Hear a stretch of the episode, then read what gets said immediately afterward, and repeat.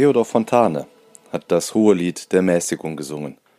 Leicht zu leben ohne Leichtsinn, heiter zu sein ohne Ausgelassenheit, Mut haben ohne Übermut, das ist die Kunst des Lebens.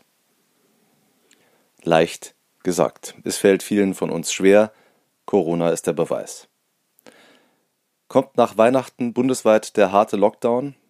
Keine Frage wurde in dieser Woche häufiger gestellt.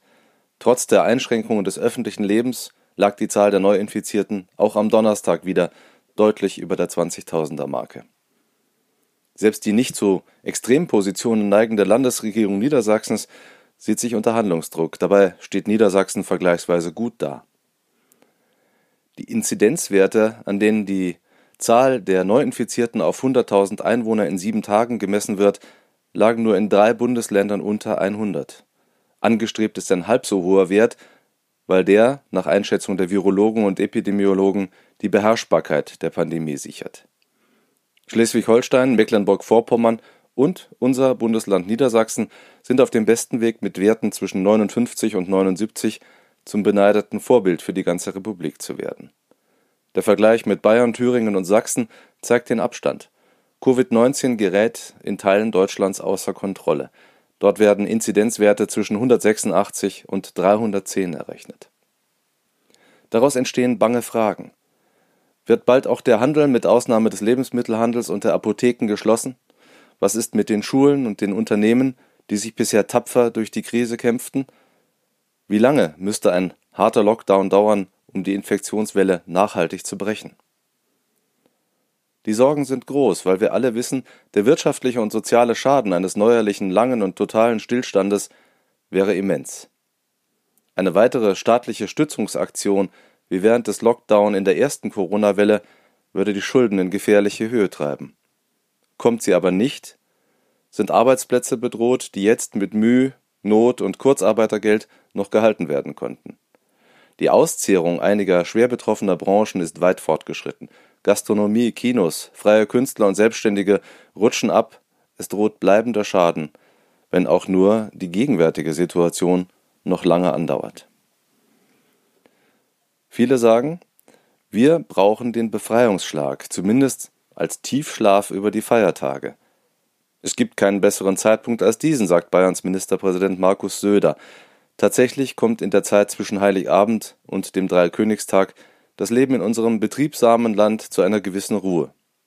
Die Schüler und Lehrer machen Ferien, viele Familien genießen die Feiertage in Freizeit und auch viele Unternehmen nehmen den Fuß vom Gaspedal. Nur der Handel läuft unter Volldampf, für ihn wäre der Verlust gewaltig.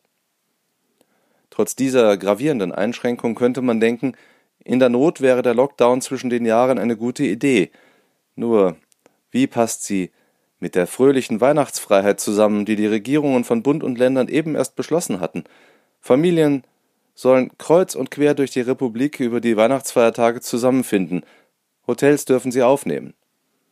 Es gehört keine Fantasie dazu, sich vorzustellen, dass die Mischung von Menschen aus Corona-Hotspots und weniger stark betroffenen Regionen dem Virus zusätzliche Chancen gibt.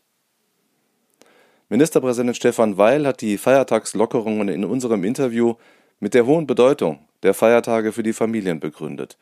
Eine harte Linie wäre von den Bürgerinnen und Bürgern nicht akzeptiert worden, sagte er. Daran ist viel Wahres. Wenn der Staat die Einschränkungen dennoch verfügte, müsste er bereit sein, sie durchzusetzen, und er wäre gescheitert. Es wäre doch furchtbar, wenn am heiligen Abend der Schupo Deutschlands Wohnzimmer nach verbotenem Familienglück filzen müsste. Wenn die Feiertagsfreiheit ohne massive Folgen für die Gesundheit Zehntausender von Menschen bleiben soll, müssen alle Feiernden äußerste Disziplin üben. Da wäre selbst bei Stille Nacht und Bescherung die Umarmung von Opa und Onkel tabu. Da müsste selbst nach dem süffigsten Festtagstrunk Distanz gehalten werden. Man muss ein Optimist sein, um an diese Möglichkeit zu glauben. Der aktuelle Eindruck ist doch eher der einer Corona-Müdigkeit, eines Nachlassens der Aufmerksamkeit, weil die Anstrengungen scheinbar wenig bewirkt haben. Die sehr laut und sehr selbstgewiss vorgetragenen Argumente der Corona-Skeptiker tragen dazu bei. Dabei sind selbst die hohen Infektionszahlen so etwas wie Glück im Unglück. Wir haben es immerhin geschafft, die exponentielle Ausbreitung des Virus zu stoppen.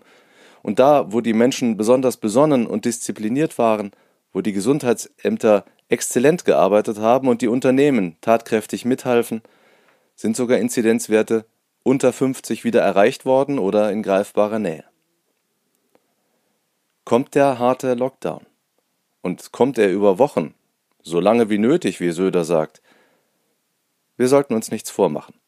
Diese Entscheidung treffen nicht Stefan Weil, Markus Söder oder ihr sächsischer Kollege Michael Kretschmer.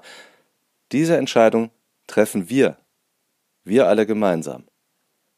Wenn wir bequem und leichtsinnig werden, wenn wir auf Corona pfeifen, dann bleibt gar nichts anderes übrig als das Schockfrosten unseres ganzen Landes, mit all den Verbrennungen, die seine Folge wären. Wir haben keine Alternative zu äußerster Disziplin. Mehr Podcasts unserer Redaktion finden Sie unter braunschweiger-zeitung.de slash podcast.